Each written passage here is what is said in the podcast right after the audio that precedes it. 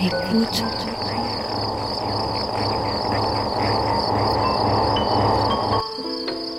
Ouvrir ses oreilles. Des bruits, du son, L'art de l'écoute. l'art de l'écoute. Tendez l'oreille. Bienvenue. Bienvenue. Bienvenue. Nous voilà Nous voilà. dans l'art de l'écoute, le créneau dédié Dans aux explorations Aux sonores explorations sonores.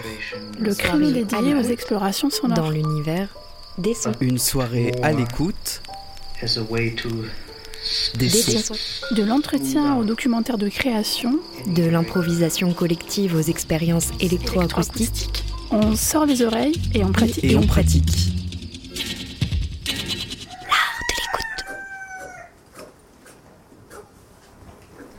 FM qui a de l'oreille.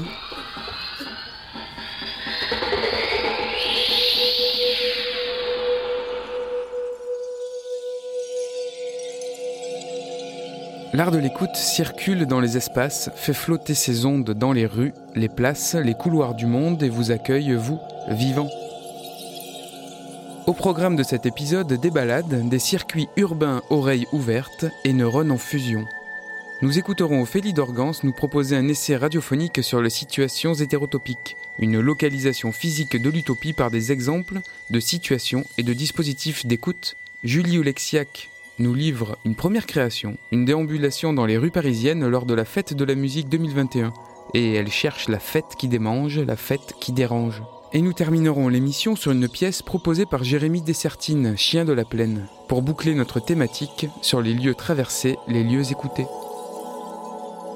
Mais tout de suite, on ouvre avec l'artiste et chercheuse Caroline Boé, qui nous rend compte d'une balade organisée le 24 mars dernier, 2021, place Castellane à Marseille, pour faire découvrir quelques sons envahissants de notre paysage urbain.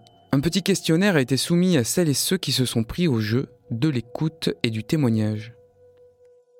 L'art de l'écoute, le créneau des explorations sonores.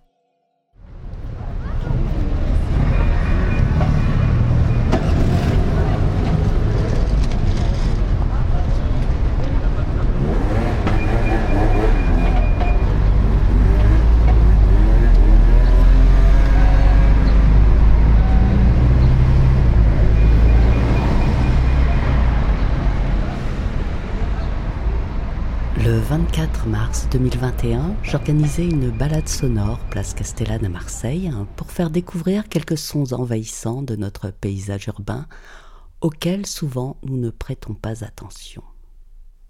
De retour, j'ai soumis un petit questionnaire à celles et ceux qui se sont pris au jeu de l'écoute et du témoignage. Gilles Malatray, Marion Tridon, Sébastien Maria, Nicolas Mémin, Elena Bizerda, Arthur Angehardt et Sophie Barbeau ont exprimé leur perception singulière.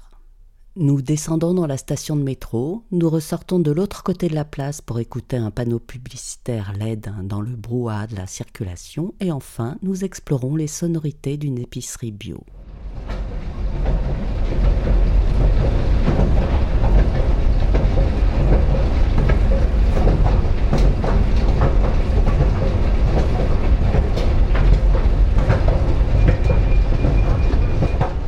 Dans le souvenir de cette balade, quel est le son qui te vient immédiatement à l'esprit?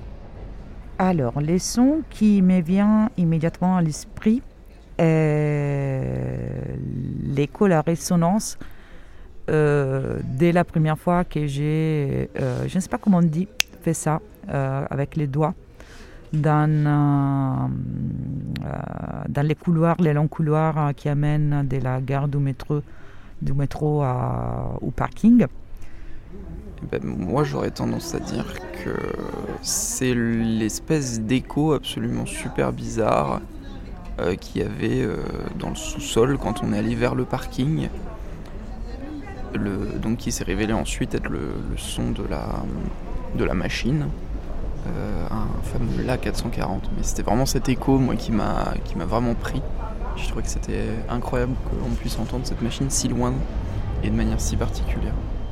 Donc tout de suite, on a ce même ennemi commun qui est le distributeur automatique de, barres de chocolat euh, vert, qui est euh, assez nouveau. euh, c'est les nouveaux depuis un an et ils sont beaucoup plus sonores que les anciens et ils vieillissent très vite du ventilateur. Et je t'ai vu publier hier ou avant-hier un enregistrement de, ces machines-là et ça m'a fait plaisir parce que de mon côté, dans ma station qui est Baye, euh, j'ai passé pas mal de temps euh, à essayer de glisser ma main derrière la machine pour tirer le câble pour arriver à la débrancher parce que euh, ça me pète la tête. Quel est le son qui te vient immédiatement à l'esprit? Le soufflerie du panneau en extérieur, place Castellane. Euh, bah, c'est en fait le sifflement euh, du, du guichet, là où on passe, le guichet automatique, euh, là où on, on scanne sa carte de métro. Bon, moi je dirais les voies croisées ici et là, les voies, tout- toutes les voies. L'escalator. J'ai toujours aimé le, le bruit des escalators. C'est un petit peu comme un espèce de, de thème récurrent. Ça fait ta-ta-tam, ta-ta-tam, ta-ta-tam.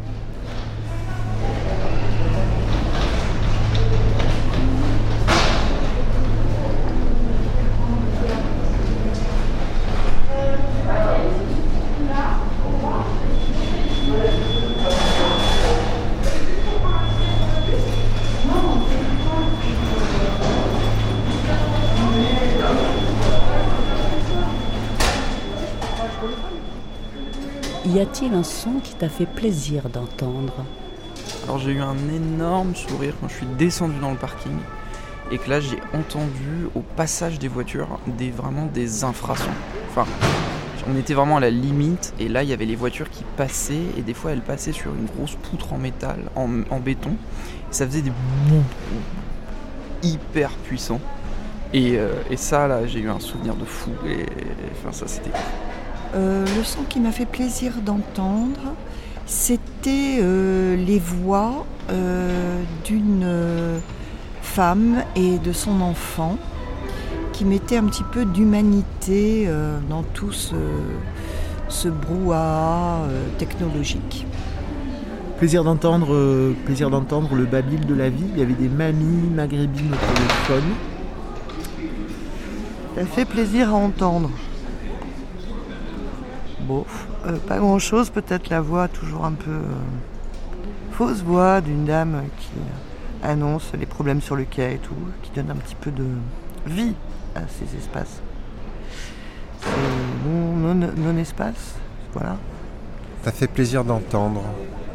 Euh, les pas très légers des baskets en caoutchouc sur le sol du métro, j'ai trouvé ça très feutré. Une, euh, une volée de cloche, voilà, une volée de cloche qui est euh, venue réveiller le paysage.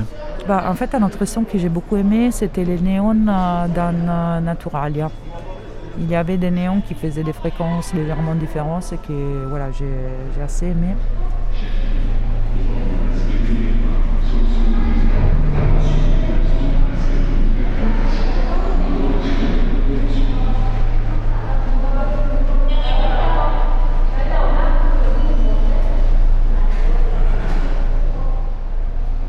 Quel est le son qui t'a le plus dérangé et que tu voudrais supprimer de l'espace public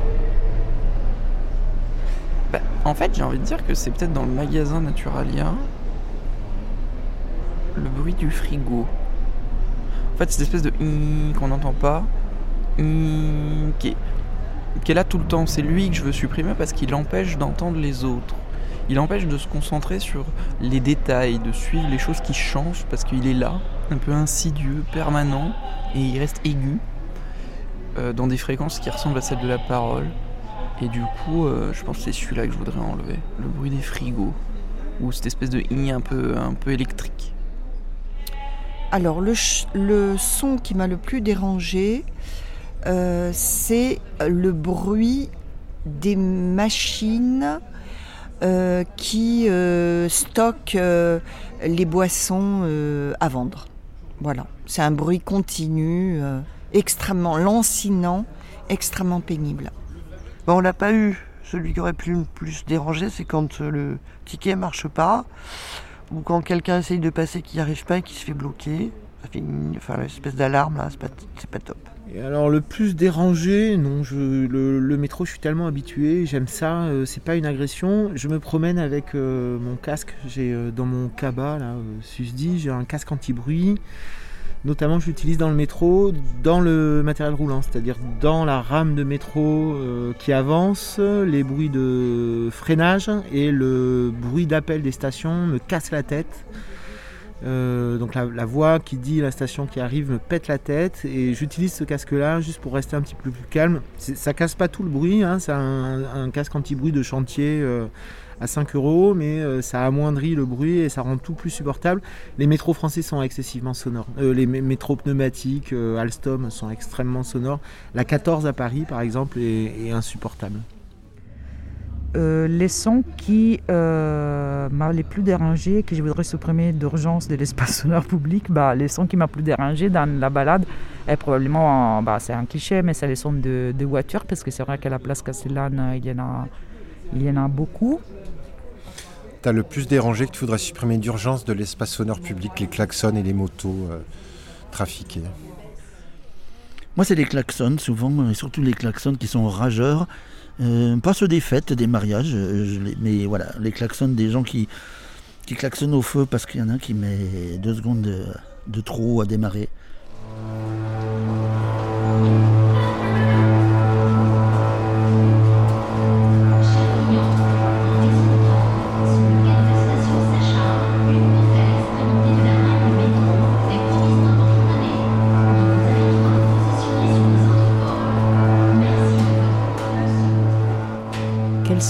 Étonné, auquel tu n'avais jamais prêté attention euh, Les sons qui m'ont étonné, auxquels je n'avais jamais prêté attention, peut-être c'est les premiers que tu nous as fait entendre entre les deux cabines, les deux distributeurs pardon, de, euh, de boissons dans, dans la gare du métro. Alors, le son qui t'a étonné, auquel tu n'as jamais prêté attention entre deux, un photomaton et peut-être un distributeur de quelque chose. Et où en fait, en, se mettant entre les deux face au mur, tout d'un coup, on n'entendait plus que leur bruit, comme si on était extrait du monde. Euh, pas tout seul, certes, puisqu'il y avait ces machines, mais. T'as étonné auquel tu n'avais jamais prêté attention. Eh bien justement, ben, c'est ce son-là. En fait, euh, voilà, on est tellement euh, envahi par toutes sortes de, bruits euh, que l'on subit. Eh bien, j'avais jamais repéré ce, bruit continu des machines réfrigérantes contenant les boissons à vendre. T'as étonné auquel tu n'avais jamais prêté attention bah, le, le, panneau électrique qui fait une ventilation de dingue sur la place Castellane Alors, euh, étonné, c'est euh, Gilles qui m'a montré ça. C'est que quand on avance dans le couloir vers le parking souterrain Indigo, on entend au plafond les voitures passer sur l'avenue Cantine. Et comme ce sont des dalles, et qu'il doit y avoir une très très légère euh, rupture de relief au-dessus, ça fait tac-tac m'a étonné. Sous la. Dans le Naturalia, toujours, sous la... le ventilateur, il y avait plusieurs sons sous le. Pas le ventilo, le. La clim. Il y avait euh, plusieurs sons sous la clim et il y avait un des sons qui était comment est-ce qu'il fonctionne et euh, comment fonctionne la clim. Et là, il y avait un, un son qui est super bizarre. Je ne saurais pas le refaire mais qui m'a beaucoup intéressé et euh, auquel je m'attendais pas, et du coup euh, que j'ai beaucoup aimé. Pour Salome Voglin, artiste sonore et théoricienne engagée dans l'écoute comme pratique sociopolitique, je la cite L'écoute est envisagée non pas comme un fait physiologique, mais comme un acte d'engagement avec le monde. C'est dans l'engagement avec le monde plutôt que dans sa perception que le monde et moi-même, en son sein, sommes constitués. Et c'est le mode sensoriel de cet engagement qui détermine ma constitution et celle du monde. En ce sens, l'écoute n'est pas un mode de réception, mais une méthode d'exploration, un mode de marche à travers le paysage sonore, l'œuvre sonore. Ce que j'entends est découvert et non reçu, et cette découverte est générative, une imagination, toujours différente et subjective et continuelle du moment présent. C'était une traduction personnelle d'un paragraphe de son livre Listening to Noise and Silence Towards a Philosophy of Sound Art.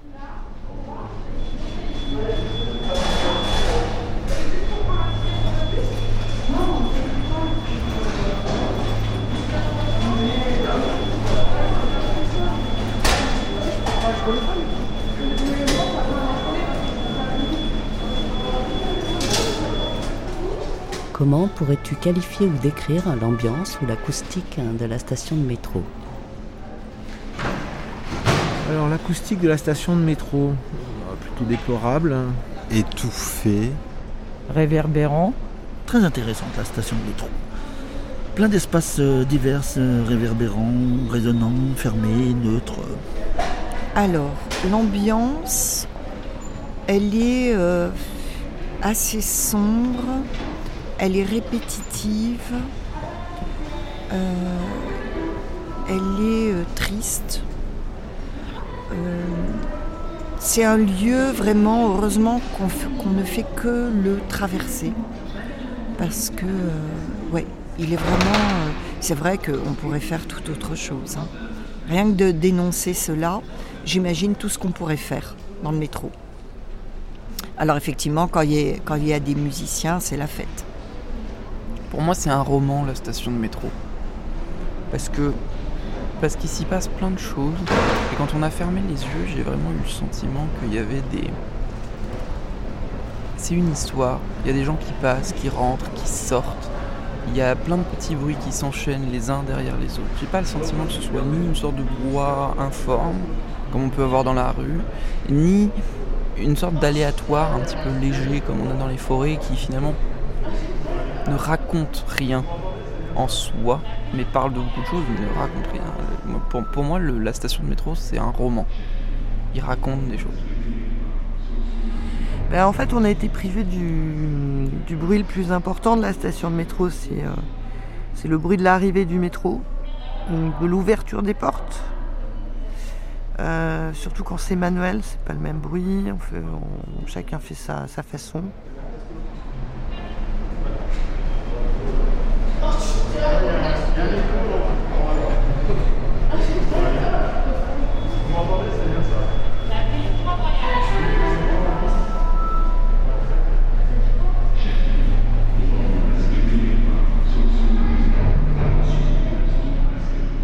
Comment pourrais-tu qualifier ou décrire l'ambiance ou l'acoustique de l'accès au parking?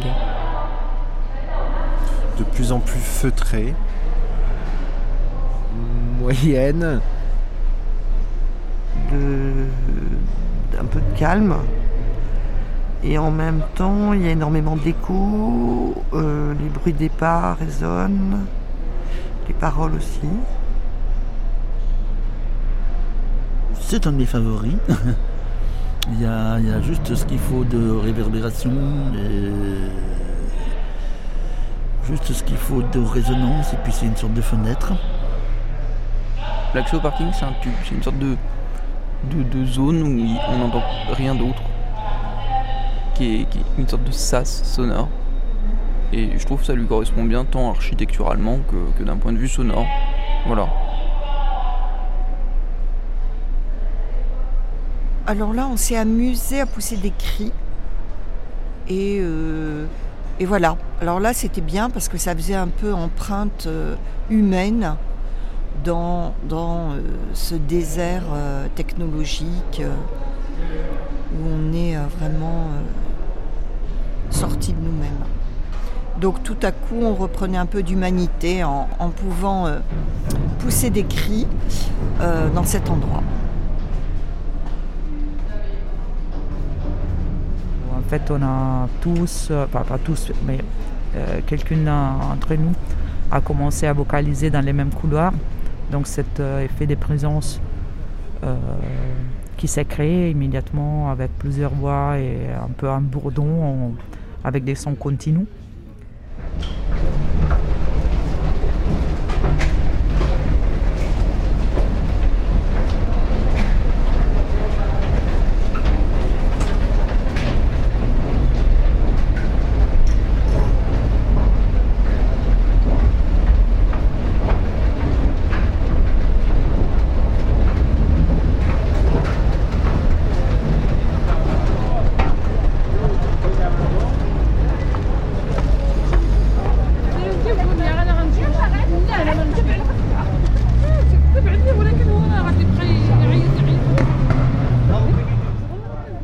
Pourrais-tu qualifier ou décrire l'ambiance ou l'acoustique hein, de l'escalator de sortie de la station de métro? Ce qui est intéressant, c'est le fondu euh, de passer de, de, l'extérieur, de, l'intérieur plutôt à l'extérieur, de passer comme ça à la fois progressivement et puis d'un coup quand on a les oreilles qui émergent de la rampe, euh, ben de, de, d'avoir quelque chose d'aussi assez, assez brut finalement. L'escalator de la sortie du métro, c'est une acoustique qui s'ouvre euh, petit à petit. Et, donc, en effet, il y a cet effet de passage entre deux espaces complètement différents. Donc, euh, les métros avec euh, toutes ces résonances et l'espace extérieur. Donc, il y a cet effet vraiment des passages très évidents, un seuil acoustique très audible. Alors l'escalator de la sortie du métro, moi j'ai pas entendu grand chose. Je l'ai plus entendu quand on est descendu dans la station. Ça m'a pas beaucoup marqué, donc je vais pas forcément le, le décrire. Et puis cette, ce fade out, euh, fade in euh, qui donnait sur la rue, il n'a pas marqué plus que ça. L'escalator de la sortie du métro. Non, je l'ai pas senti. Alors là, par contre, je pense que ça pourrait servir de base à euh, une musique techno. Parce qu'effectivement, il y a un bruit euh, qui vient des, des, plaques qui tournent de l'escalator, très saccadé et très répétitif.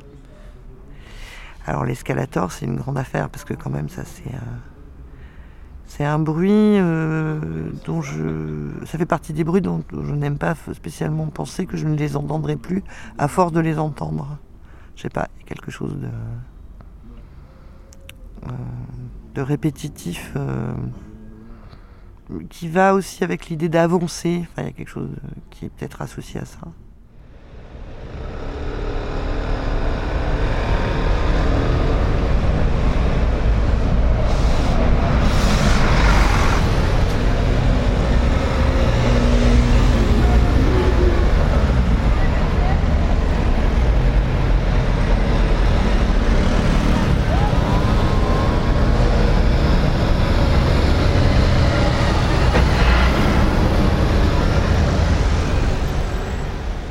Comment pourrais-tu qualifier ou décrire l'ambiance ou l'acoustique de la place Castellane?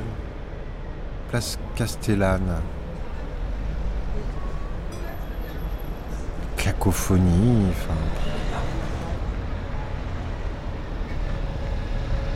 Un paysage finalement sonore assez typique de la ville euh, classique, voilà. Mais qui me. je le décrirais pas peut-être je vous décrirais comme n'importe quel carrefour, une sorte de, cacophonie au sens de, basse-cour sonore. Euh, bah là, il y a une superposition d'énormément de sons, mais de gros sons. Alors les petits sons deviennent euh, compliqués à, à, saisir. Je crois qu'ils disparaissent un peu, qu'ils sont effacés comme ça. Euh, voilà, c'est la cacophonie, les klaxons, les coups d'accélérateur, euh, les freinages. Euh, ouais, c'est déshumanisé, c'est la technologie et l'individualisme, chacun, enfermé dans sa petite voiture. voilà, c'est c'est assez triste en fait, cette place Castellane. Oh, J'aimerais pas y vivre, hein, vraiment pas. La place Castellane est invivable. C'est très chaotique, c'est très, très bruyant. Comme c'est un espace très large, c'est compliqué de qualifier l'acoustique. Elle n'est pas réverbérante. Et malgré toutes les sources, elle serait plutôt neutre finalement.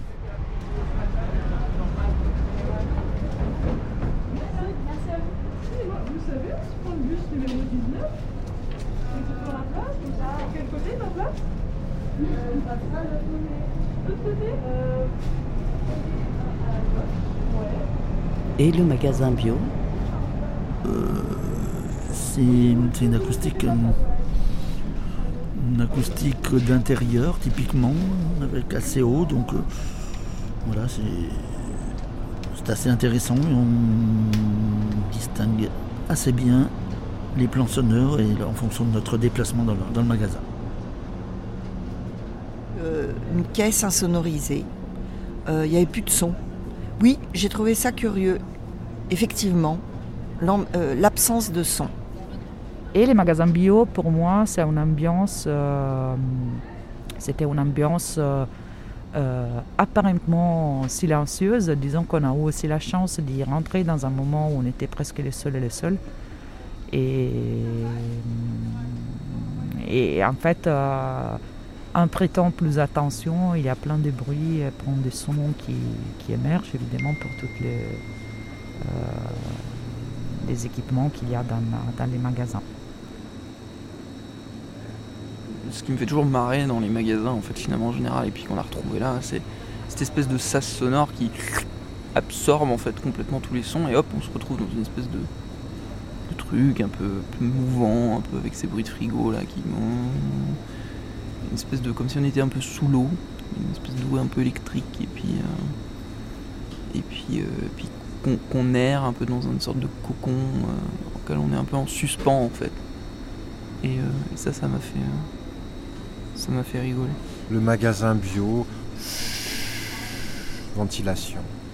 Le truc devant les les frigos à l'intérieur des, épiceries euh, grandes ou petites, euh, où on a le ronron des, frigos euh, tous en même temps.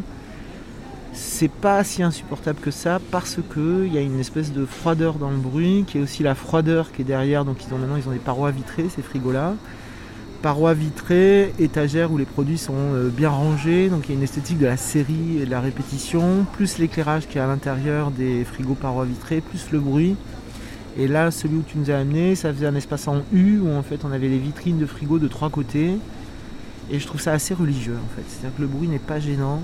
Et cet endroit devant les frigos de Naturalia, je le trouve assez, euh, assez religieux. C'est-à-dire que euh, le fait d'y être, de devoir y être, le fait qu'il soit là, euh, fait du sens. Il y a du vrai sens à être là. dans ce monde de froideur, d'emballage, de répétition et de bruit de ventilateur. Euh, celui-là est pas du tout insupportable, je l'aime énormément. Alors ça c'est plutôt le bruit des frigidaires. Mais en fait, pour moi les, bruits sont liés à, l'objet. Et par exemple, mon frigidaire, euh, quand je l'ai acheté, on m'a il ne fait aucun bruit. Et finalement, visiblement, il n'a pas été bien réglé au sol. Donc du coup, il fait du bruit. Et en fait, ça me rassure. Un frigidaire doit faire du bruit. La question esthétique vient d'être énoncée. C'est une esthéque de la réception perceptive communicative, comme le dit Roberto Barbanti.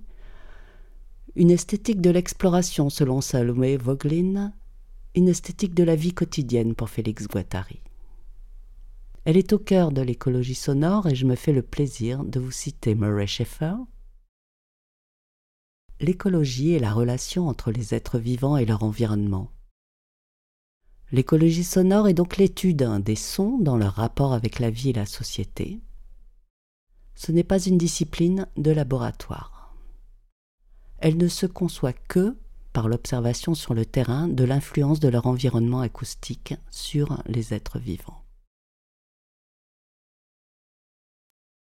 Je remercie Gilles, Marion, Sébastien, Nicolas, Elena, Arthur et Sophie qui ont généreusement dévoilé une part de leur imaginaire auditif. L'art de l'écoute, tous les dimanches, à partir de 20h. C'était la balade organisée par Caroline Boé à l'affût des sons des rues. Et on passe tout de suite à un autre parcours, un parcours nocturne parisien lors de la fête de la musique 2021, celle qui devait avoir de la gueule et dont Julie Oleksiak, docteur en ethnomusicologie, s'est mise en quête de l'ambiance. La fête qui démange, la fête qui dérange, se demande ce que peut révéler la façon d'organiser un événement musical sur une société. La fête qui démange, la fête qui dérange par Julie Oleksiak dans l'art de l'écoute.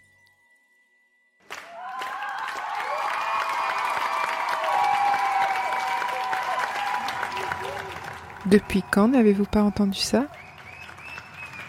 Le 21 juin 2020, je me promène à Paris à la recherche de musique. Pas une musique enregistrée, choisie et soigneusement recrachée par les enceintes postées dans mon salon. Pas une musique envoyée par un lien Internet que je déclenche en tapotant sur l'écran de mon téléphone. Non. Une musique créée sous mes yeux par des gestes précis sur un instrument.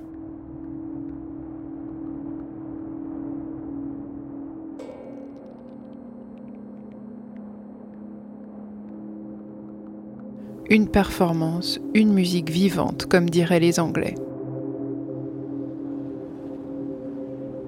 Ce jour-là, à partir de 18h, je sillonne donc Paris à vélo.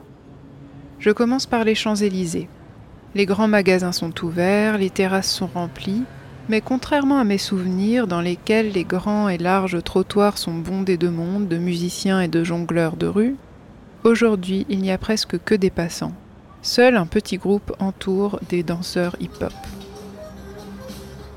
Les quelques rares recommandations pour la journée de sortir à Paris.com invitent à se réfugier dans l'atelier Renault des Champs-Élysées, où l'on pourrait danser sur les mix des meilleurs DJ chics du moment, des DJ résidents de Radio FG, radio parisienne spécialisée dans la house et la techno. Au numéro 53 de l'avenue, la façade vitrée de l'atelier Renault est décorée de grandes fleurs multicolores, inspirées du look californien. Le slogan c'est Cap sur la Floride sans quitter Paris. La devanture du magasin, habillée des mêmes tons colorés, présente un modèle de voiture des années 50, la Renault Floride de 1958. Derrière elle, un écran géant retransmet en direct les images de la salle du fond et surtout du DJ qui y mixe. Son activité est diffusée sur le trottoir grâce à deux petites enceintes disposées à l'extérieur du magasin. Noyé en vitrine dans les couleurs vives et les fleurs, ce n'est qu'en pénétrant dans le magasin que je réalise à quel point le DJ est seul. Devant lui, trois personnes discutent et de temps en temps seulement esquissent un petit balancement dansant du corps. Les éclairages changent régulièrement la couleur des visages présents. Un second écran géant derrière le DJ retransmet en direct ce qui se joue dans la salle, soulignant l'absence de public au lieu de démultiplier le nombre des personnes présentes. L'ambiance est plus à l'attente qu'à la fête. J'observe des stratégies marketing. Les passants et visiteurs sont invités à se prendre en photo avec le magasin ou l'une de ses voitures et de les poster sur les réseaux sociaux en échange d'un petit cadeau, probablement une voiture miniature. Dans le magasin, une demi-douzaine de vendeuses et de vendeurs sont en position d'attente. Ma première réaction est alors. Est-ce cela qu'il nous reste de la crise sanitaire? Une fête de la musique sans musiciens et sans auditeurs ni public, dans un espace de vente qui cherche à faire oublier ce qu'il est, mais sans y arriver?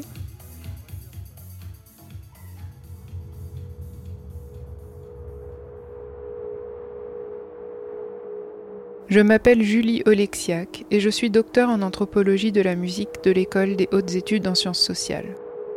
EHESS pour les intimes. J'interroge comment nos sociétés fabriquent la musique. En effet, comme le dirait Denis Laborde, anthropologue auprès de qui je me suis formé, créer, fabriquer, commander, composer, programmer, jouer, écouter sont des verbes d'action. Cela n'est pas indifférent. Cela signifie que nous avons affaire à un processus d'interaction sociale. Autrement dit, une musique n'existe pas en dehors de l'activité d'une personne, voire d'un très grand nombre de personnes. Celles-ci interagissent constamment et ce sont ces interactions sociales que nous observons. Dit autrement, l'organisation d'une institution musicale, la mise en place d'un concert, le travail artistique lors d'une création musicale, le parcours d'un artiste ou la mise en ligne d'un clip sur YouTube peuvent révéler des enjeux sociaux, politiques, économiques, culturels spécifiques, lorsqu'on analyse ces situations de manière approfondie. Dit encore autrement, par des ethnographies, c'est-à-dire des observations et descriptions précises, je cherche à produire du savoir sur l'être humain en société. Ça, c'est la définition de l'anthropologie. C'est justement la description des différentes manières de faire qui est le point fort de la discipline. Comme le rappelle Jean Bazin, inspirant anthropologue. Je pourrais tenir pour anthropologique toute description qui réussit à apprendre à un tiers comment des hommes agissent effectivement ou comment on peut agir différemment. Dans mon cas, ce savoir vise à expliquer comment certaines personnes d'un monde social spécifique agissent pour faire exister la musique, tout en en décryptant les enjeux sociaux, culturels, politiques, économiques, etc.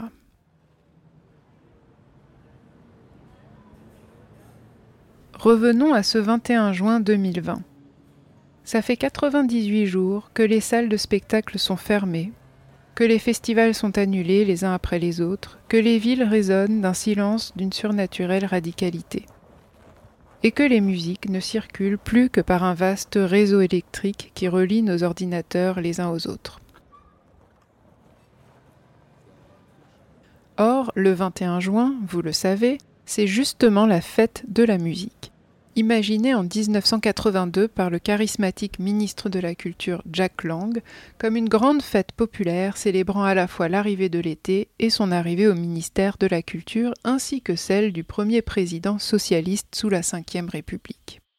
5 millions de musiciens et de musiciennes professionnels ou amateurs sont invités à jouer de la musique dans l'espace public pour fêter le solstice d'été.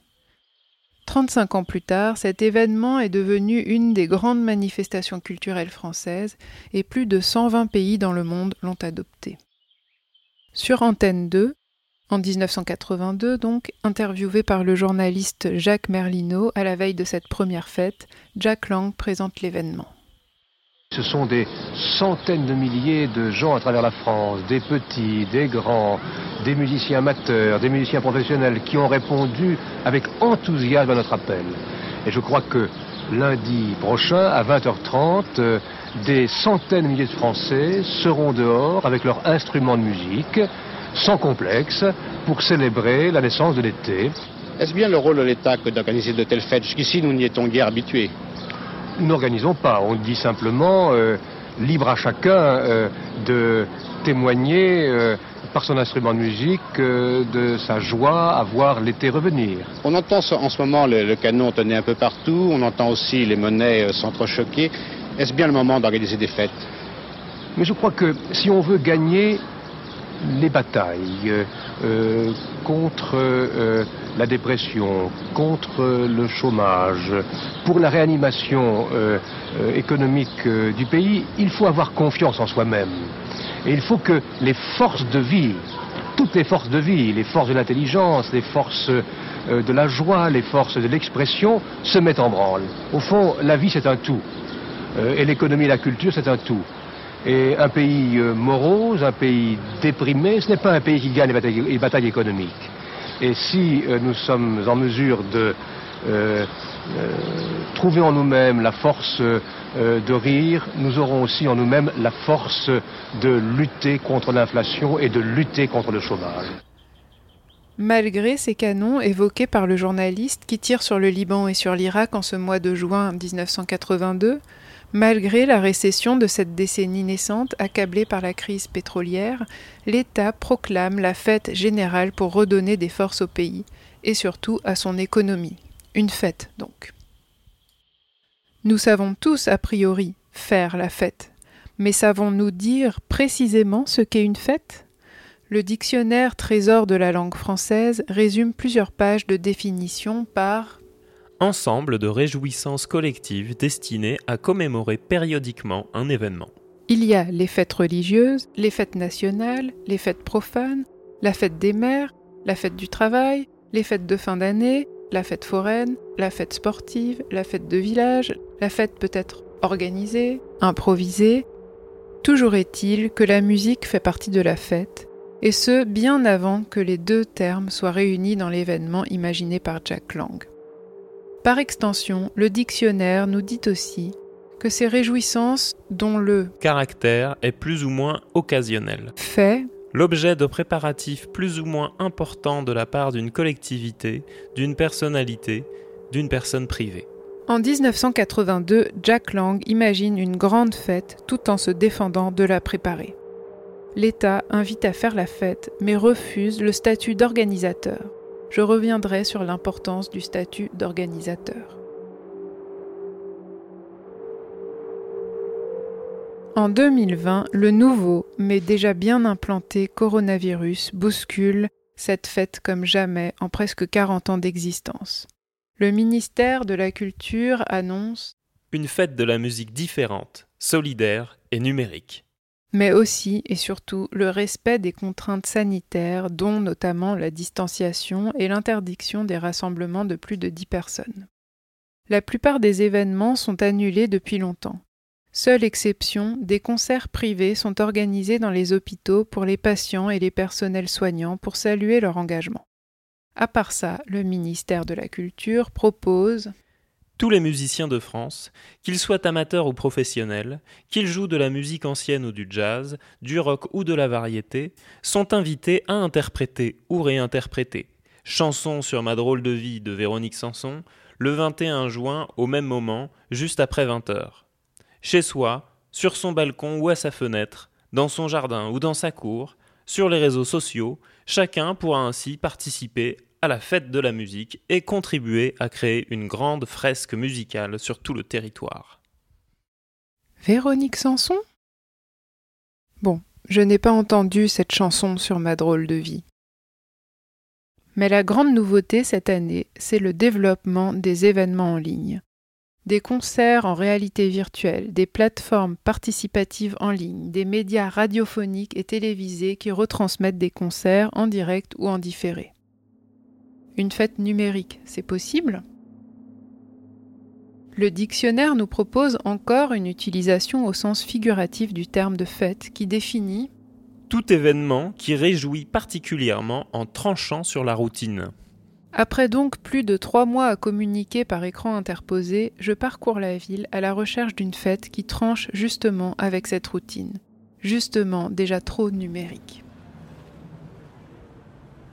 Reprenant à mon compte l'activité du flâneur que décrit près d'un siècle plus tôt Walter Benjamin, dans cette même capitale, je me balade, je traîne, je scrute les environs, tout en interrogeant ce que je vois ce qu'en anthropologie on pourrait aussi appeler observation flottante. Arrivé en bas des Champs-Élysées, derrière le Grand Palais, toujours pas de musique. Il me faut traverser le pont des Invalides et longer les quais de Seine avant de tomber sur un petit concert. Une péniche moderne, tout en verre, la péniche Fluctuart, qui se décrit elle-même comme Centre d'art urbain flottant. Sur le ponton mobile, entre le quai et la péniche, un petit espace avec une rambarde accueille deux jeunes musiciens guitaristes avec grelots à pied qui chantent tantôt en français, tantôt en anglais. Le système de sonorisation est léger et n'est constitué que d'une mini-enceinte. Le public, assis sur quelques tables de pique-nique installées sur les quais, est séparé des artistes par la rue qui voit passer de nombreux promeneurs, cyclistes et trottinettistes. Sur la terrasse, en hauteur de la péniche, on devine encore quelques clients épars, dont on ne sait pas s'ils entendent la musique. L'impression est que les artistes ne font pas partie du centre d'art, qu'ils ont juste reçu l'autorisation d'y jouer. Ils ne sont d'ailleurs annoncés nulle part sur Internet, et seul un petit panneau posé derrière eux les présente par leur référence Instagram. Plume officielle.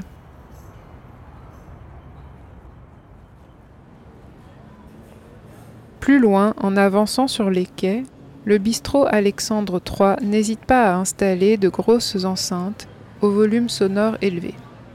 Le Faust, habituellement boîte de nuit, est toujours fermé, mais il a ouvert ses portes pour la vente à emporter. La cantine California, Flow Paris, le Rosa Bonheur ont ouvert leurs terrasses sur les quais, comme partout, les intérieurs restent fermés. Une légère musique de piano résonne loin dans le bateau. Le Rosa Bonheur, ce bateau bar-restaurant qui se veut faire revivre l'esprit guinguette, est pourtant un lieu connu pour ses DJ sets, ses concerts et soirées dansantes. Le serveur m'affirme qu'il n'y aura rien de spécial pour la fête de la musique ici cette année. Il diffuse seulement un peu de musique sur les haut-parleurs.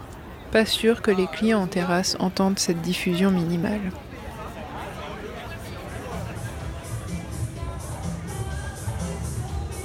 Entre les bruits confus des Parisiens et des Parisiennes qui sirotent leurs apéritifs en discutant, entre les musiques diffusées négligemment par des enceintes, entre les gouttes de pluie qui se mettent à tomber, entre le groupe de skateurs qui diffuse sa propre musique sur une enceinte portable branchée à un générateur électrique, entre quelques très rares musiciens qui jouent serrés sous un parasol pour un public qui ne les écoute pas, entre des terrasses désertées à cause de la pluie, mais toujours animées par un DJ solitaire qui mixe depuis l'intérieur, je parcours les quais sans observer de fait selon les différentes définitions du dictionnaire.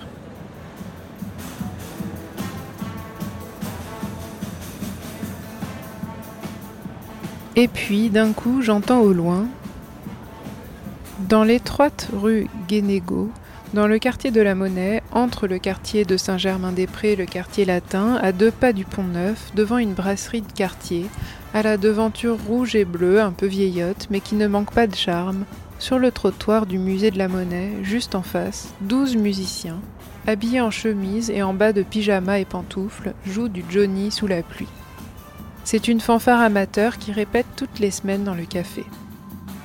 L'énergie joyeuse des musiciens et de leur petit public qui les encourage, qui dansent et qui sifflent sous la pluie, me font monter les larmes aux yeux. Depuis quand n'ai-je pas vécu cette euphorie festive?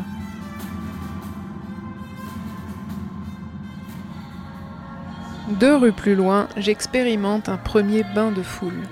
Gobelet en plastique rempli de bière à la main, tout seul, par deux et parfois même par petits groupes, une petite centaine de jeunes de la vingtaine et début de la trentaine se déhanchent furieusement devant de grandes enceintes superposées sur deux mètres devant un bistrot réputé pour son chef étoilé.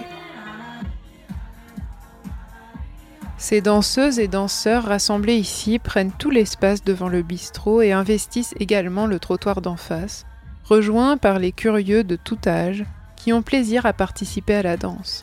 Ils débordent constamment sur la petite rue et le petit carrefour, forçant ainsi les voitures à rouler au pas. Je retrouverai cette ambiance dans de petites rues des quartiers du nord-est parisien, jusqu'au rassemblement place de la Rotonde à Stalingrad de plus d'un millier de personnes. Le quotidien Le Monde décrit le lendemain Oubliez distanciation et gestes barrières. Des milliers de Français ont profité dimanche 21 juin de la fête de la musique pour se rassembler et danser dans les rues, malgré un nombre d'événements restreints et les restrictions sanitaires, un relâchement jugé coupable par certains. La foule en fête, insouciante, mue par la musique, affole les plus inquiets par son caractère incontrôlé. Comment se créent ces rassemblements festifs?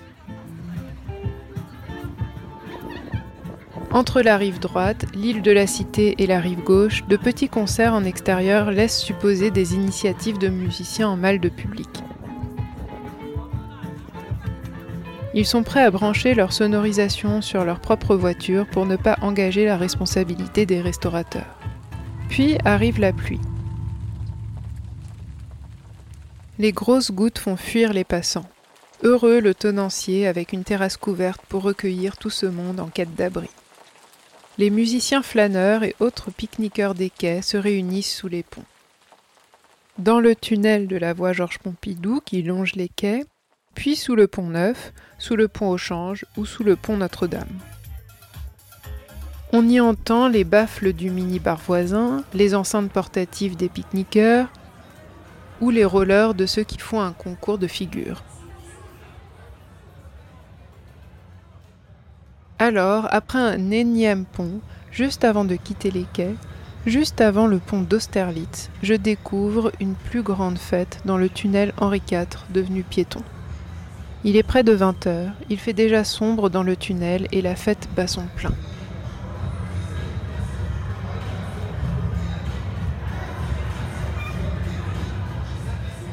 Une bonne centaine de personnes s'amassent autour d'un DJ qui mixe qui scratch et qui harangue les danseurs dans une ambiance underground. Galvanisé par un public enthousiaste, le DJ ne pose pas seulement des vinyles, mais joue avec l'attention des auditeurs, en les surprenant ou en les faisant chanter.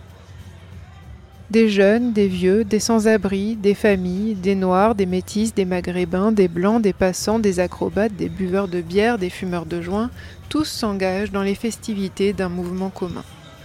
Il y a dans l'air comme un souffle de liberté, un lâcher-prise, quelque chose de subversif, de transgressif, dans cette foule compacte qui danse sans se soucier de rien d'autre. Nous retrouvons cette idée de renversement de l'ordre social habituel décrit par les anthropologues spécialistes de la fête. Il y a également dans l'air comme la création d'une communauté éphémère. Une communauté de l'instant. Formée dans une activité, dirait Michel Agier. Une communauté d'émotions. Pourrait dire l'historienne Barbara Rosenwein. Ces communautés ne sont pas figées ou éternelles. Elles sont formées par l'action et par le désir de vivre certaines émotions ensemble, ici une effervescence ou une euphorie collective.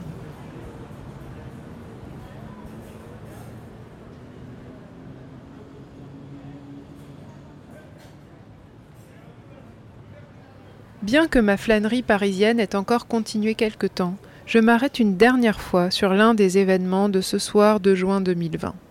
À l'Institut du monde arabe, où nous retrouvons les activités contemporaines de Jack Lang, cette fois sous la casquette du retraité président de cet atypique institut depuis 2013. Pour l'occasion, le fondateur de la fête de la musique n'organise pas un concert, mais un karaoké géant le plus grand karaoké en plein air du monde, avec une playlist mêlant rap, rail, RB et chansons arabes. Le site internet annonce le programme. Sheb Khaled, 113, Aya Nakamura, TLC, Joule, 1, 2, 3 Soleil, Kendrick Lamar, Diams, NTM, Booba, ONB, Eus l'Enfoiré, Amer Diab, Sayan Supakru, Kanye West, PNL, Damso, Georges Wassouf, en français, en arabe et en anglais, venez fêter la musique en chanson sur le parvis de Lima.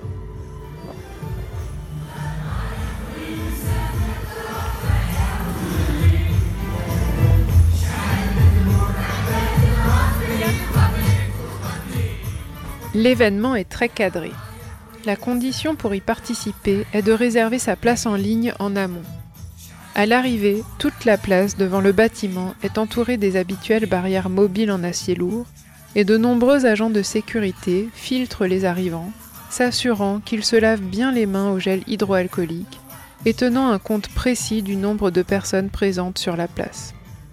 Dans le périmètre réservé, éloignées chacune de plusieurs mètres, de grandes tables pouvant accueillir une dizaine de personnes chacune quadrillent l'espace.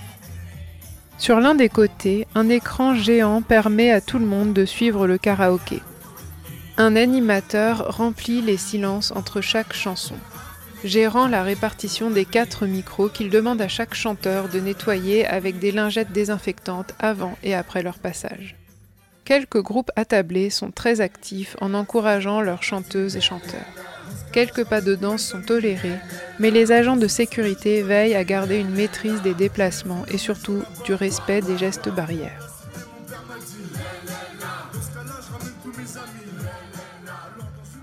Cette année, la fête de la musique a été empêchée et la plupart des musiciens ne sont pas sortis ce soir-là. L'Institut du monde arabe n'aurait jamais pu créer l'ambiance qui se trouvait dans le tunnel ou dans les ateliers Renault, et inversement. Alors, comment sont pensées et organisées ces fêtes Et par qui? Et surtout, quelles en sont les conséquences sur le déroulé de l'événement lui-même ou sur les communautés éphémères qu'elles peuvent ainsi créer? Le 4 janvier 2021, un jeune homme de 22 ans a été mis en prison. Plus exactement, il a été placé en détention provisoire, dirait le procureur de la République de Rennes Philippe Astruc. Sa faute Il a organisé une fête. Mais au-delà des questions sanitaires, il y a toujours un risque dans la fête, dans le carnaval, comme le remarque Michel Agier. Les pouvoirs, politiques ou religieux, craignent le carnaval. Ils craignent la sédition parce qu'il y a tant de gens dans la rue qui ont l'air incontrôlables. Et tout d'un coup, tout se remet dans l'ordre. Pourquoi je décris différents aspects de cette flânerie parisienne partant de fêtes de la musique à l'ère du Covid-19 La fête, comme toute activité humaine aux prises d'un regard anthropologique, permet d'interroger le monde contemporain.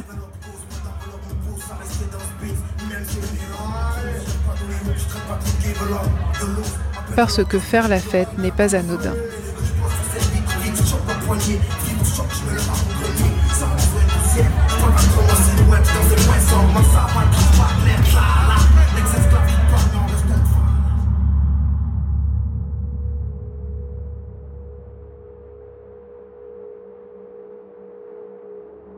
C'était une réalisation sonore de Julie Oleksiak sur des réflexions et prises de son datant du 21 juin 2020. Paola Olaz y a rajouté une création sonore et a fait le mixage. Melchior Kotonek a prêté sa voix.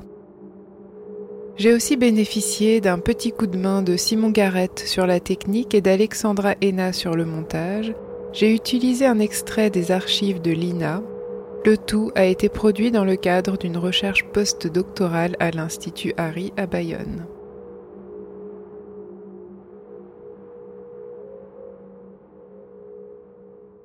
L'art de l'écoute, le créneau des explorations sonores.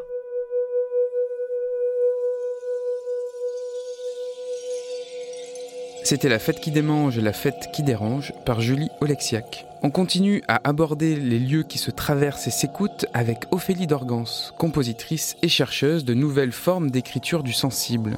Les situations hétérotopiques, localisation physique de l'utopie et son application sonore, voilà la recherche qu'elle nous propose à travers ses rencontres avec Denis Dufour, Pascal Criton, Vincent Laubeuf, Gaëtan Parseillan et Charles Bascou. Situations hétérotopiques par Ophélie Dorgans. L'hétérotopie est un concept forgé par Michel Foucault dans une conférence de 1967 intitulée Des espaces autres. Il y définit des hétérotopies comme une localisation physique de l'utopie. Ce sont des espaces concrets caractérisés par une discontinuité avec ce qui l'entoure, qui héberge l'imaginaire comme une cabane d'enfants ou un théâtre. On vit, on meurt, on aime dans un espace quadrillé, découpé, bariolé avec des zones claires et sombres, des différences de niveau, des marches d'escalier, des creux, des bosses, des régions dures et d'autres friables, pénétrables, poreuses. Il y a les régions de passage, les rues, les trains, les métros. Il y a les régions ouvertes de la halte transitoire, les cafés, les cinémas, les plages, les hôtels. Et puis il y a les régions fermées du repos et du chez-soi. Il y en a qui sont en quelque sorte absolument différents des lieux qui s'opposent à tous les autres, qui sont destinés en quelque sorte à les effacer, à les compenser, à les neutraliser ou à les purifier. Ce sont en quelque sorte des contre-espaces. Dans un premier temps, j'aborderai les situations d'écoute hétérotopique. C'est pourquoi je m'adresse à vous aujourd'hui, Pascal Criton. Alors vous êtes euh, compositrice, musicologue, chercheuse, notamment auteur d'installations d'écoute au casque, in situ, de stations d'écoute solidiennes, de dispositifs d'écoute par le toucher, soit euh, les tables sonotactiles. Tous ces dispositifs sonores impliquent l'architecture et ses qualités acoustiques. Vous parlez d'hétérotopie sonore. Qu'entendez-vous par là? Quelle est leur relation? S'agit-il d'un oxymore, d'une contraction? C'est euh, des lieux qui se décollent en fait d'un certain réalisme qui vient doubler le temps présent quelque part à la faveur de quelque chose qui produit de la différence. Parce que ce sont des espaces de sensations. Il y a la question du sujet, qu'est-ce qu'on vient faire là, qu'est-ce qu'on... Ça s'ébranle. C'est ça une hétérotopie. On mange des tickets. Qu'est-ce qu'on fait Ah. Ah bonjour. Non, non, Salut, c'est ça c'est une blague. Tu vois ça Je vois spaghetti, moi, mais- Ça va bien Spaghetti à sauce tomate. Salade Schnitzel. salade Ah. Oh, pardon. Das ist aus. Das ist Ah, klar. Das schlank ist aus. Il y a des Mailänder Und au die zwei letzten, äh, das ist aus, gell? Il n'y en a pas. Ja. Il n'y en a plus Alles andere ist da, gell? Ça, Là, oui, oui, ça. Ja, das ist, das ist Oui. alles da. Hm? Là, jusque-là, Steak. bon. Oui, que Ah, Marseille. C'est bon. Machen Sie bitte alles zusammen, Ja, der Kommissar sicher. nimmt es auf und dann geht's schneller. Weil ich nehme den Tisch hier nebenan. Eh Ab, gell?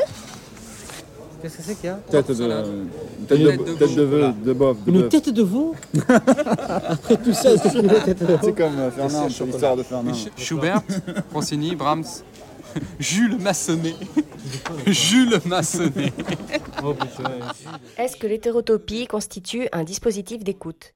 Il faut créer un dispositif pour euh, mettre en condition euh, un espace euh, hétérotopique. Denis Dufour, créateur aux multiples facettes, compositeur instrumental et électroacoustique, enseignant, chercheur, organisateur de concerts et festivals, fondateur de collectifs et de structures qui irriguent la vie musicale en France et dans le monde.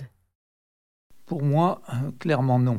Je ne suis jamais parvenu à définir quoi que ce soit uniquement par des données extérieures à l'humain. Lorsque je suis devant des personnes ou des situations qui viennent stimuler de façon particulière mon attention par leur richesse, leur complexité, leur rareté, leur mystère, leur aspect magique, etc., j'active alors, consciemment ou non, tous mes canaux de perception et je me place en position d'écoute attentive, quel que soit le lieu, la rue, la forêt, la salle, la plage, le monument, la montagne, etc. C'est mon attention qui définit le dispositif d'écoute, que cela passe par l'oreille, le casque, la radio ou l'acousmonium. Comment l'acousmonium a-t-il été pensé historiquement? Pour l'histoire de l'acousmonium GRM, donc on trouve quelques textes de François Bell. Et on trouve aussi, euh, ce qui est intéressant, euh, les critiques parues dans Le Monde en 1973 pour l'inauguration du dispositif du GMEB, le GMEBaphone, au Festival de Bourges. Et Anne Ray, qui était la critique euh, musicale pour Le Monde, avait trouvé que ça rendait l'enregistrement plus vivant pour l'oreille et pour l'œil. Elle parle d'une armée de haut-parleurs à ras de terre, couplés, alignés, montés sur échasses, une vingtaine d'yeux ronds superposés qui vous fixent de la scène. C'est un spectacle, un décor qui appelle les jeux de lumière, le mouvement, la danse. C'est un stimulant pour l'imagination. La manière de concevoir l'électroacoustique pourrait en être modifiée. Et puis il y a eu l'inauguration ensuite de l'acousmonium du GRM par François Bell en 1974. Apparemment l'article est un petit peu moins positif, dans la mesure où peut-être aussi le programme y a été pour quelque chose, puisque Anne Ray cite un programme fleuve interminable, plus de 4 heures de musique, et qui a donc peut-être un petit peu épuisé l'attention des auditeurs. Et donc, elle parle justement qu'après le studio de Bourges, le GRM substitue un dispositif orchestral, l'acousmonium, à la sonorisation classique. Mais selon elle, ça ne favorisait que les auditeurs placés dans les rangs du centre, aux alentours de la console de réglage du fait que tous les haut-parleurs étaient quasiment sur scène, c'est-à-dire qu'il y avait l'analogie faite avec l'orchestre instrumental, en plaçant les haut-parleurs un peu comme sont placés les violons à gauche, les contrebasses à droite, etc. Et donc l'acousmonium rendait une image, comme elle le dit, une image sonore plutôt fidèle hein, dans un espace déployé et qui permettait de faire entendre les œuvres élargies elle signale quand même que ce n'était pas encore totalement euh, convaincant, puisqu'elle dit les résultats n'ont pas paru absolument probants à l'issue de cette première expérience. Le médium se répand sur les aigus et les graves, ce qui nuit au relief. Les sons électroniques passent bien, mais les objets concrets, comme elle écrit, manquent un peu de contour, de présence et de résonance. Voilà donc ces deux critiques intéressantes parce qu'elles datent vraiment des tout débuts.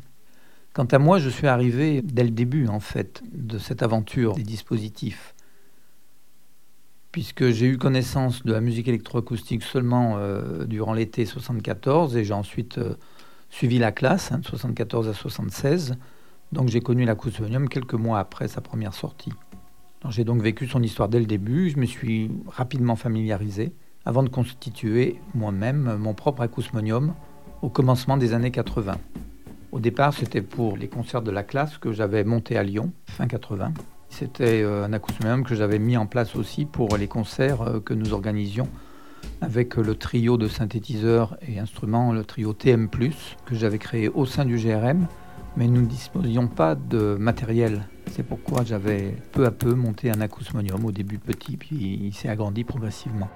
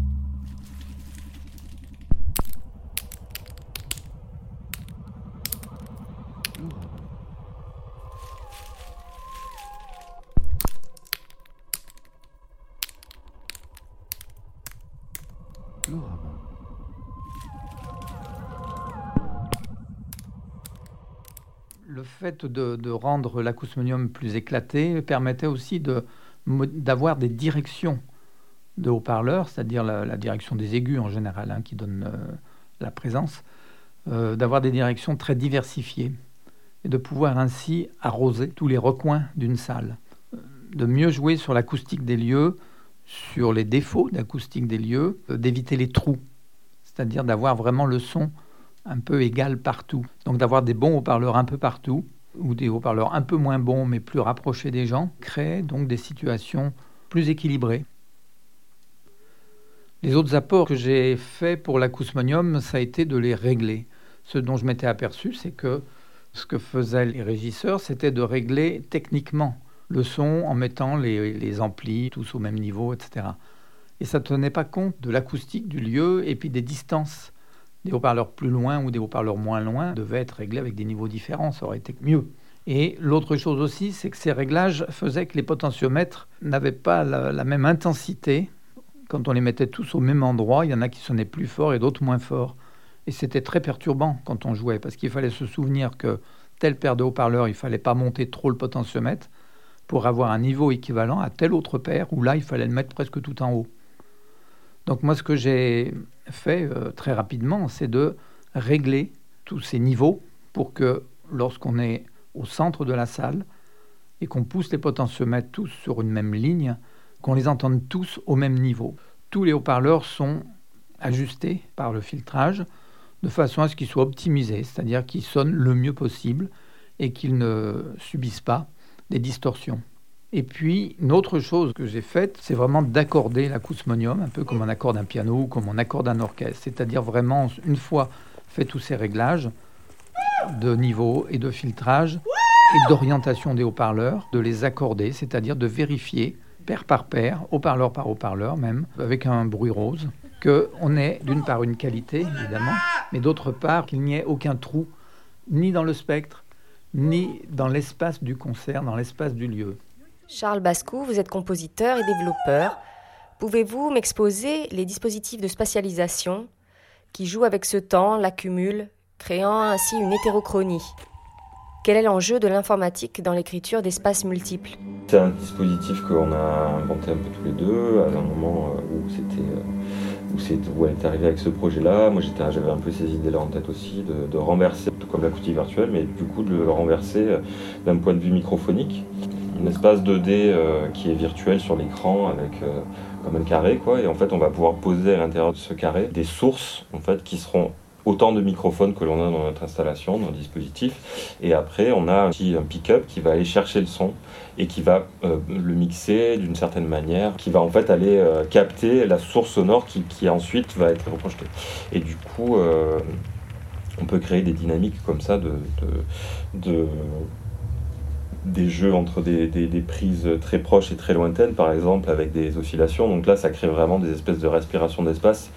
Euh, voilà, de créer, créer, des automations comme ça. Alors l'idée, c'était vraiment de partir d'un ensemble de, microphones, donc c'était pas de source vraiment euh, ajoutée.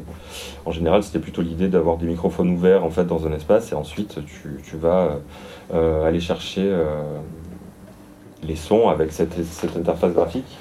Pascal Criton votre installation écoute croisée, de quelle manière avez-vous investi la conciergerie? Au départ, j'ai travaillé avec un groupe de personnes aveugles. Les personnes aveugles, avec leur canne, révèlent euh, beaucoup d'histoires par le contact qu'ils ont avec le sol. Donc une des idées a été de mettre un micro sur les cannes pour euh, en fait écouter le rythme euh, des matériaux, des dalles, des bois, des planches euh, de parquet, d'escalier. On s'est rendu compte qu'aucune salle n'était dallée de la même manière, n'était rythmée de la même façon. Qu'à l'écoute, très vite, on devenait conscient de où on était par le, rythme, du, le rythme du sol. Je privilégiais euh, le fait de ne pas voir pour comprendre l'histoire de ce bâtiment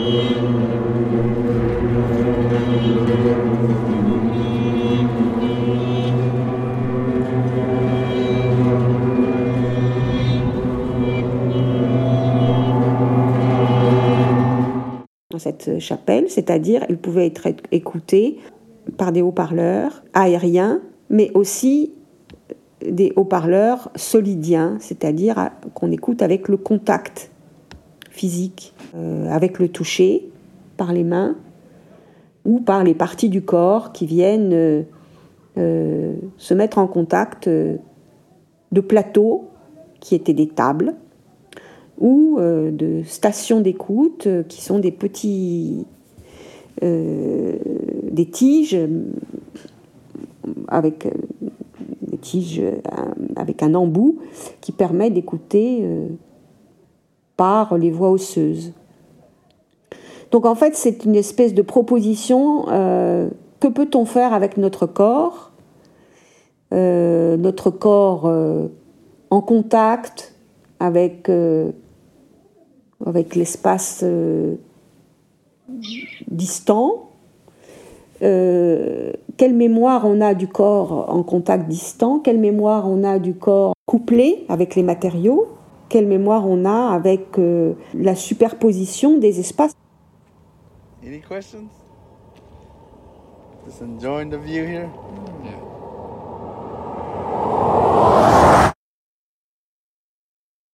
C'est-à-dire en fait la confrontation, une histoire, ça peut, ça se fait parce qu'il y a des contradictions, parce qu'il y a des choses différentes.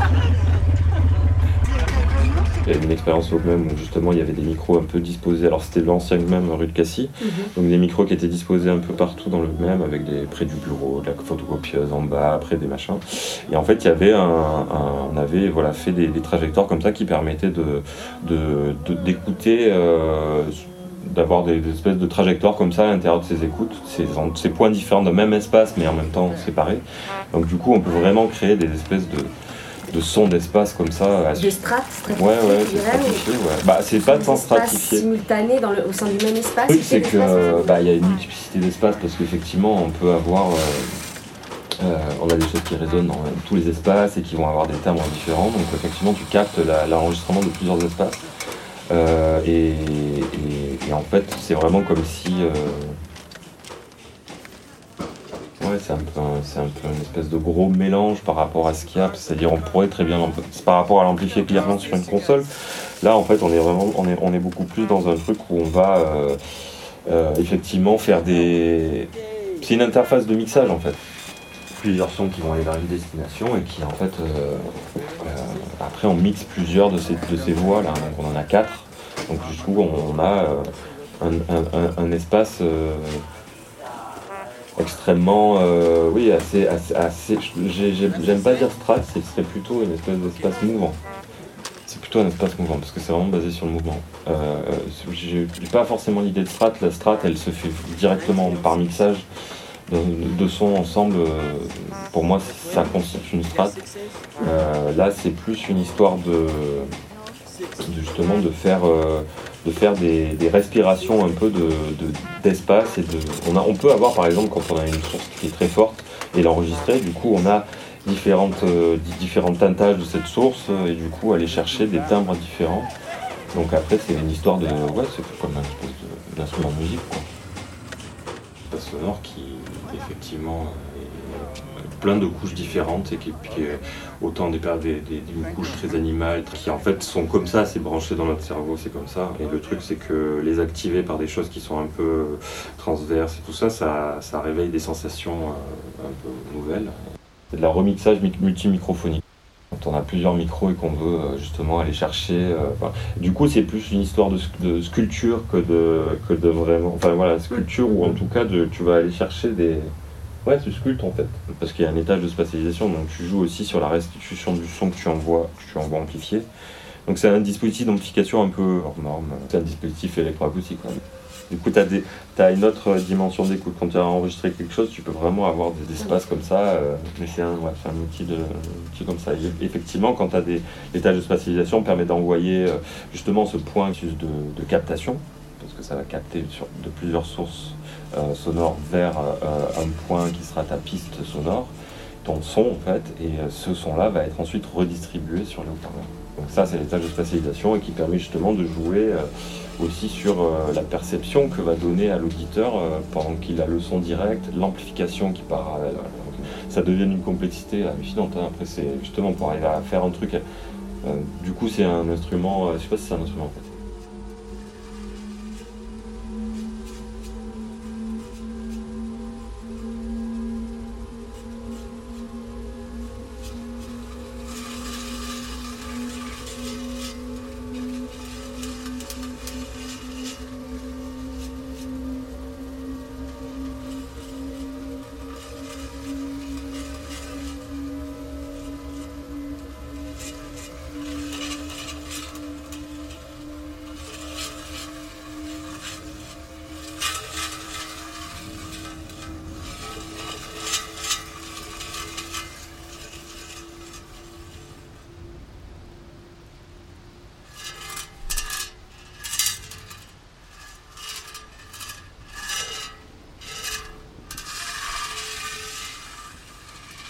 Vincent Loubeuf, compositeur et directeur artistique de la compagnie Motus. J'ai tenu vraiment compte du lieu euh, euh, dans le sens qu'il est inclus dans la musique sur le territoire. Il est inclus de deux manières assez simples, hein, mais euh, c'est que j'ai enregistré le lieu. J'y suis allé énormément dans l'expo avant de composer, en composant.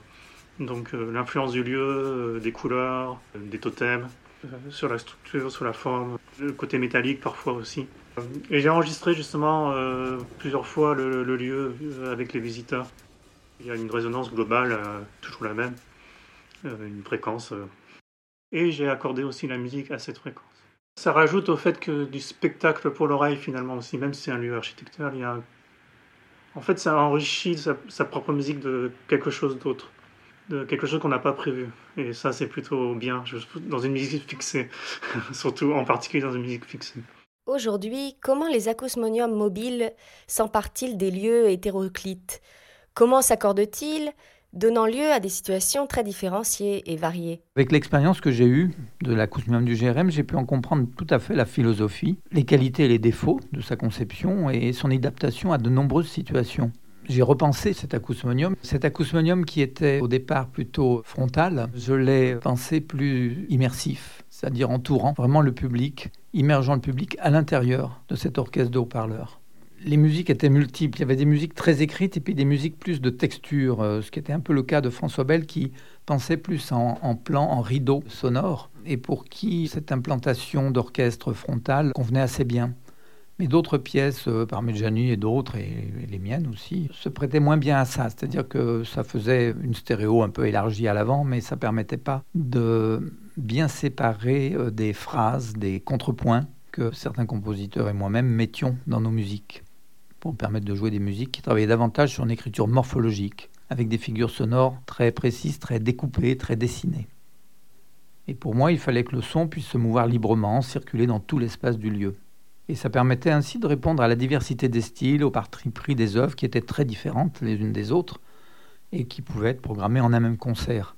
Donc c'est pour ça que j'ai essayé d'imaginer une disposition qui permettait justement aussi bien de jouer des pièces à caractère plus frontal que des pièces euh, plus tourbillonnantes, papillonnantes, qui avaient besoin de, déplacements devant, derrière, à droite, à gauche, un peu partout, au milieu des gens, etc.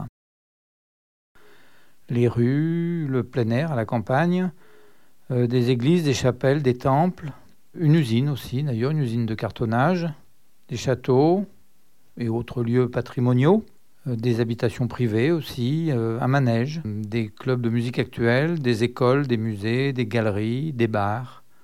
Voilà, ça, ce sont des lieux que nous avons investis. Et pour le festival Futura, bien sûr, il y a eu la tour de Craie. C'est une tour médiévale où il y a des sons très modernes dedans. Et en plus, c'est une, architecture complexe, pas symétrique, avec des textures aussi, avec les différentes pierres, les bois. euh. Ils vont accepter plus facilement des choses un peu étranges dans un lieu déjà riche en lui-même, euh, qui est finalement chargé par sa propre histoire, mais qui n'est pas la même histoire que la musique. Pensez-vous qu'un acousmonium transforme et suspend momentanément la fonction de l'espace? Elle le déplace en effet euh, par rapport à l'espace, et l'espace interne et l'espace externe. Quand, donc, quand, on compose, il y a l'espace interne de la musique, c'est-à-dire, euh, basiquement, c'est la réverbération, euh, mais c'est très basique, hein, il y a plein d'autres systèmes euh, pour faire de l'espace. Donc c'est l'espace qui est inclus dans la musique. Et il y a l'espace externe, c'est l'espace de projection. Et donc déjà, on a déjà deux espaces minimum dans notre musique. Et en plus, on va rajouter euh, supplémentaire qui est historique aussi, qui est des matières inattendues, qui est des acoustiques pas du tout prévues par le compositeur. Si la musique est suffisamment bien construite, dans cet espace-là, un autre espace, qui est l'espace de la musique, va être plus fort que l'espace lui-même euh, du lieu. Comment la composition de l'écoute donnée par l'interprète de l'acousmonium, soit un écosystème audible, permettrait-il d'accomplir le projet d'hétéropologie caressé par Michel Foucault? Dans la mesure où l'un des paramètres dont dispose l'interprète acousmatique est l'espace, les autres paramètres étant l'intensité, la couleur et la pulsation ou vitesse, euh, il me paraît clair que l'espace vécu est adapté et non pas transformé à la situation, ni plus ni moins que lors de nos déplacements tout au long d'une journée et tout au long de notre existence d'ailleurs, durant lesquels nous vivons les espaces traversés en les accordant à nos ressentis. Les espaces sont vécus et ressentis très diversement, car dans ces cas-là, étant volontairement déconnectés de leur réalité ordinaire, les auditeurs-spectateurs s'inventent de nouvelles configurations en lien direct avec ce qu'ils perçoivent. Et lorsque l'on travaille une composition de l'écoute, c'est justement pour emmener ces auditeurs dans un monde, on pourrait dire magique, c'est-à-dire qu'ils oublient les haut-parleurs, ils oublient la technique, ils oublient l'interprète, ils oublient les sons eux-mêmes, pour entrer dans un monde stimulé par le sonore, mais dans un monde bien plus vaste, qui est le monde de leur perception, qui fait que d'un stimuli sonore peuvent naître des perceptions aussi bien auditives que kinesthésiques, que visuelles, sensitives, émotionnelles, etc avec euh, une interprétation d'une œuvre musicale en général, on ne va pas compter forcément sur le son pour intéresser l'auditeur, mais sur la façon dont ces sons sont assemblés, voyagent dans le lieu, hein, dans l'espace du concert, c'est-à-dire dans, dans la salle ou, dans le, ou dans le plein air, enfin peu importe où, toutes ces figures sonores, ces écritures vont entraîner un auditeur vers quelque chose qui est plus de l'ordre du sens, de la signification, de quelque chose qui se dit à travers ce langage musical, plutôt que le son lui-même. Vincent Loubeuf, pouvez-vous me parler de votre projet de promenade sonore à Cray? Donc c'était un parcours sonore, alors là j'ai fait une création totale euh, au bord de la Drôme, entre deux villes, entre Cray et Aoust il y avait 25 minutes de marche. Donc là, l'idée, c'était d'inclure euh, des sons dans, dans les espaces, euh, soit collés à l'espace, soit au contraire euh, mettre des choses incongrues. Des fausses séquences organiques, des faux insectes, des choses comme ça.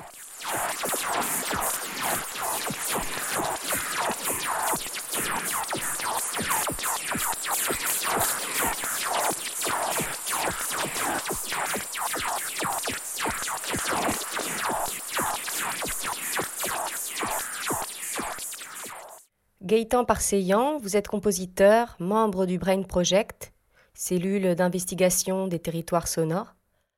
Alors, vous avez suspendu dans les cimes des arbres une station d'écoute. Avec cette association qui s'appelle IDEO, eh ben, on a monté la station d'écoute suspendue, qui est constituée d'une euh, quarantaine de haut-parleurs qui sont installés au sol, en l'air, sur les arbres un peu à hauteur d'oreille. Et eux installent un filet sur lequel on fait monter euh, une vingtaine de personnes qui sont allongées sur ce grand filet. Ils le, tressent, ça fait une espèce de rond qui couse euh, au sol et après qui tendent sur huit arbres. Et donc les gens sont comme sur un énorme hamac. Ils sentent les mouvements des autres personnes qui sont sur ce hamac. ils sont allongés, la tête vers le ciel. Vraiment travailler en trois dimensions et d'avoir un acousmonium qui soit complètement en trois dimensions. On a des sources qui peuvent venir de, de devant, derrière, de gauche, de droite, mais aussi d'au-dessus et d'en dessous.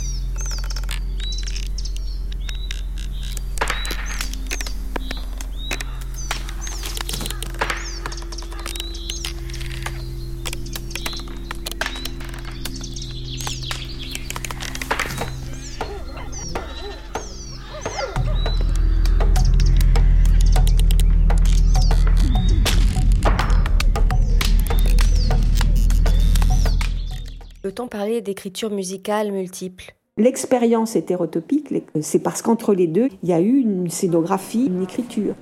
De même que dans une musique montée, euh, s'il s'agit d'électroacoustique, ou dans une musique écrite, il y a beaucoup de notes, dans une musique montée, il y a beaucoup d'éléments, ben, dans une écriture euh, de l'espace, composer ces espaces, ça demande énormément d'attention, énormément d'attention à ce que l'autre va comprendre, percevoir, c'est vraiment une manière de se mettre à la place de l'autre. C'est très important comme attitude. Ça demande, euh, ça demande beaucoup d'analyse de l'espace. Dans la mesure où je cherche, dans ces hétérotopies, je cherche la pluralité de l'espace. Comment je peux exploiter des matériaux, par exemple, des distances, des volumes. Comment je peux trouver un intérêt acoustique à être devant une paroi, devant les, vitres, les parois en verre, ou au contraire euh, faire jouer des espaces plus ou moins étroits, plus ou moins larges, plus ou moins vastes. Utiliser l'architecture comme on utilise un instrument acoustique si on le regarde de près, si on l'ausculte, si on le comprend. J'ai développé à la fois la coquille, prendre un site comme un rapport de membrane euh, avec l'extérieur et l'intérieur, et, de le décliner jusque, vers son extérieur éventuellement un peu lointain. Est-ce qu'on joue sur la question de points d'écoute qui vont relier des perceptions, euh, des perceptions euh, euh, où on appelle à la personne à différencier sa propre position. C'est pas la même chose qu'une déambulation, une traversée orientée et chronologique. L'axe simultané, c'est celui, euh, c'est celui de, euh, on peut dire entre guillemets, de la polyphonie. C'est celui de, de l'étagement, de la conjugaison des perceptions. Alors, quand on parle en termes d'espace et de sensation d'élaboration de, l'écoute, de jeu temporel, de feuilletage, les couches en fait euh, s'intègrent et se mémorisent donc c'est pas le temps polyphonique de la musique électroacoustique qui va beaucoup plus vite, qui est très puissante. Percevoir, écrire, composer, recomposer, recréer des situations hétérotopiques. C'est capter une atmosphère, une ellipse du temps, suspendu. Il semble qu'il n'y ait pas de lieu du son ni de territoire du son. Il n'y a pas d'essence du son. Il n'y a que des dispositifs d'appréhension. L'hétérotopie sonore intégrée à sa précarité temporelle, à sa propre extraterritorialité, passée ou à venir, assume alors sa déchéance, étant bien plus une situation sonore qu'un régime territorial établi.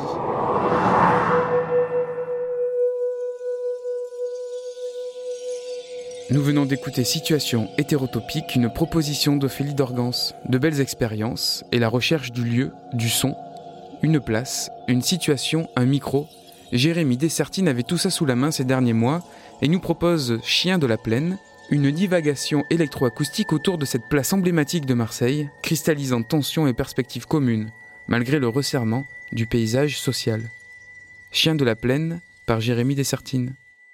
L'art de l'écoute, le créneau dédié aux explorations sonores.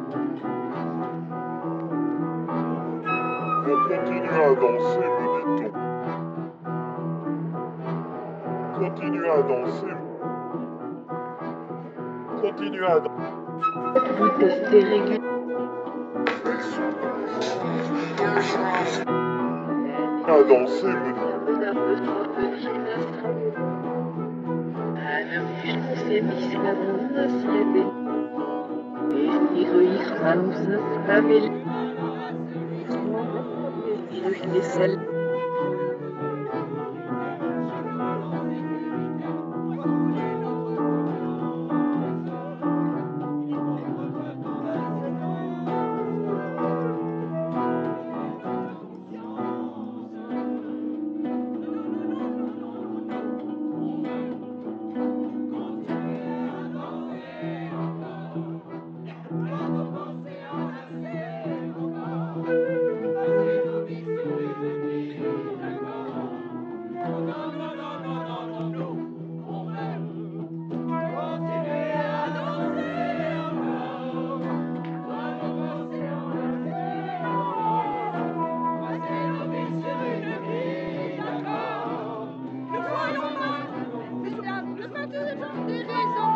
content de faire en abondance, en moissant jusqu'à la naissance, sachant les guémir à.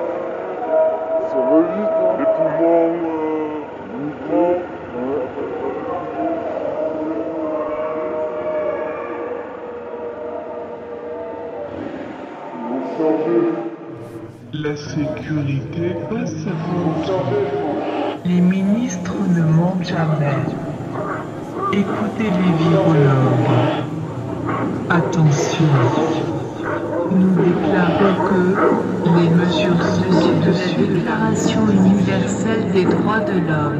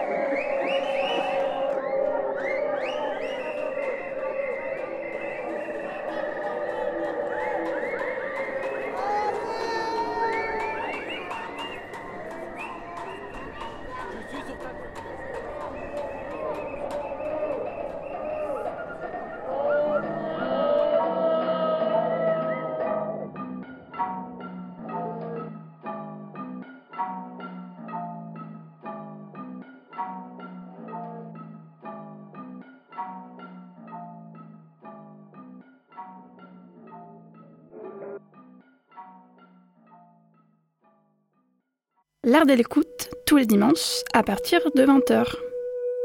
C'était Chien de la plaine par Jérémy Dessertine. On s'approche de la fin de ce numéro de l'art de l'écoute. Je remercie tous les contributeurs de cet épisode, Caroline Boé, Julie Olexiac, Ophélie Dorgans et Jérémy Dessertine. On y a entendu de riches réflexions sur les lieux et les sons. les lieux traversés et les lieux écoutés. Retrouvez tout l'art de l'écoute sur le site de Radio Grenouille et la plupart des plateformes d'écoute en ligne. Nous y mettons toutes les références des pièces diffusées. Merci d'être ici, je vous laisse continuer vos découvertes sur les 3-8 à l'écoute des meilleures de nos vibrations.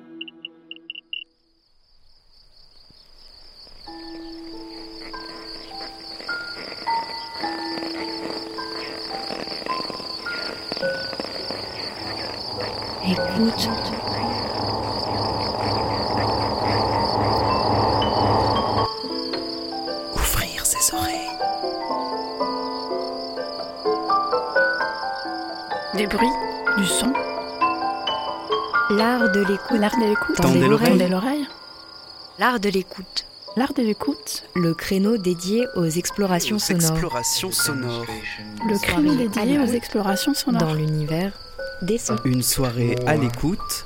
Des Des sons. sons. De l'entretien au documentaire de création. De l'improvisation collective aux expériences électroacoustiques. On sort les oreilles et on pratique. Et on pratique.